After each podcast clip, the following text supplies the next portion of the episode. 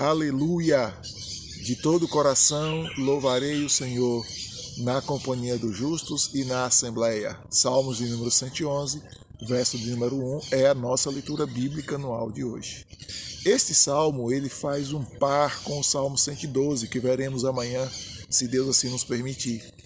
E a, o ponto central deste Salmo 111 é descrever os caminhos, a, a fazer uma, uma análise né, ou uma referência no processo do caminho de Deus. Eu sei que falar do caminho de Deus é muito complexo, não é? E às vezes não encaixa na nossa cabeça, mas é uma maneira didática para descrever as ações de Deus, não é? A maneira como Deus age ou como Deus agiu, não é? Porque a narrativa aqui está falando da visão de passado de Deus, de quem era Deus ali para o autor deste salmo, que muitos afirmam ter sido o próprio rei Davi. Mas observem que o salmo ele vem exatamente descrevendo mesmo assim os caminhos de Deus, as ações de Deus é?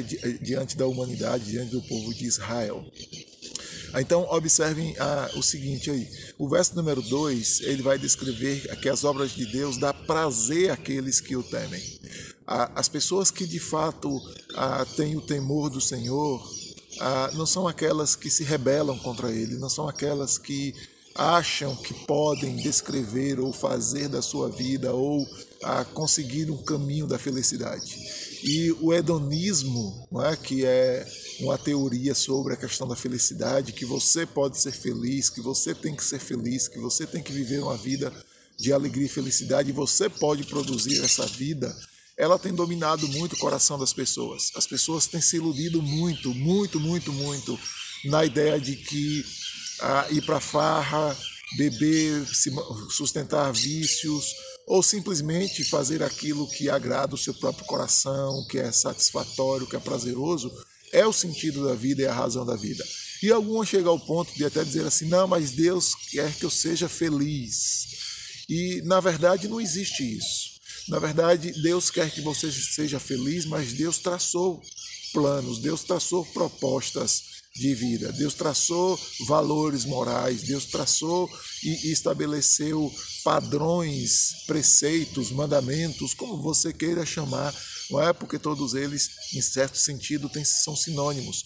Mas Deus diz como o homem deve ser de fato feliz. E só o homem que teme a Deus, a pessoa que teme a Deus, a mulher, o jovem, o adolescente, a criança que teme o Senhor, que conhece quem é o Senhor, vai ser feliz segundo os padrões de Deus, longe do pecado, longe daquilo que é desagradável a Deus, daquilo que é violento a Deus no sentido de prática de vida. Então ele encontra felicidade no prazer, ou, ou, melhor, na obediência a Deus. Ali está a sua grande satisfação de vida. Ele não precisa criar méritos, ou ele não precisa criar rotas, ou ele não precisa dizer assim: não, eu faço isso porque me faz feliz. A felicidade dele está entrelaçada com agradar a Deus e, inclusive, aqui a expressão é de temor mesmo, de ter medo de pecar contra Deus, desrespeitá-lo, de ter medo de contrariar Deus, não porque Deus é um Deus mau, um Deus, de, um Deus impiedoso, um Deus que vai castigar e que vai condenar, nada dessa ideia de terrorismo aqui. A ideia do salmista é de que Deus de fato faz com que as pessoas, ou dá às pessoas que o temem, que o ama, que o respeita e que o obedece, serem felizes naquilo que faz e segundo os seus mandamentos. O verso 2 ensina isso. O verso 4 vai mostrar então de que a misericórdia de Deus é uma qualidade dele. E o Antigo Testamento vai descrever não é, essa misericórdia como uma qualidade de Deus. E é exatamente o que garante a história, que garante a existência da humanidade. Nós estamos aqui, nós vamos permanecer aqui enquanto a misericórdia de Deus durar sobre nós. Misericórdia, algum, algumas versões bíblicas, como em NVI, ela de vez em quando traduz como amor. Então, o amor de Deus, quem nos preserva neste mundo. Seja você temente a Deus ou não, mas é o caminho de Deus, é esse. É de manter as pessoas sob sua misericórdia, sob o seu cuidado, é, sobre o seu zelo, sobre o livramento. Segunda Pedro 3,9 vai ensinar isso. Pedro pegou desse salmo essa ideia de que Deus é aquele que protege, que dá misericórdia e que guarda as pessoas.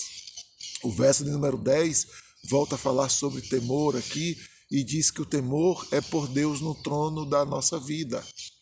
é a essência da sabedoria.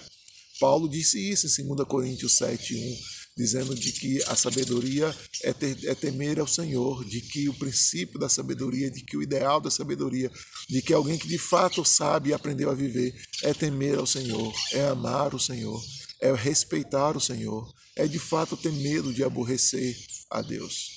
Então é importante que a gente pense nisso. E o salmista então descreve os caminhos de Deus aqui. Dê uma lida no salmo, existem mais detalhes aqui que eu não vou chegar lá, mas dê uma lida ah, em cada verso, cada verso aí desse salmo vai descrever, vai transcrever os caminhos de Deus aí, para que você possa perceber o quanto Deus tem sido bondoso, misericordioso, justo, grandioso em relação à humanidade, em relação ao seu povo, e a gente precisa, assim, como eu li o verso número 1, nós precisamos de todo o coração louvá-lo, seja na companhia dos justos, seja em toda a Assembleia.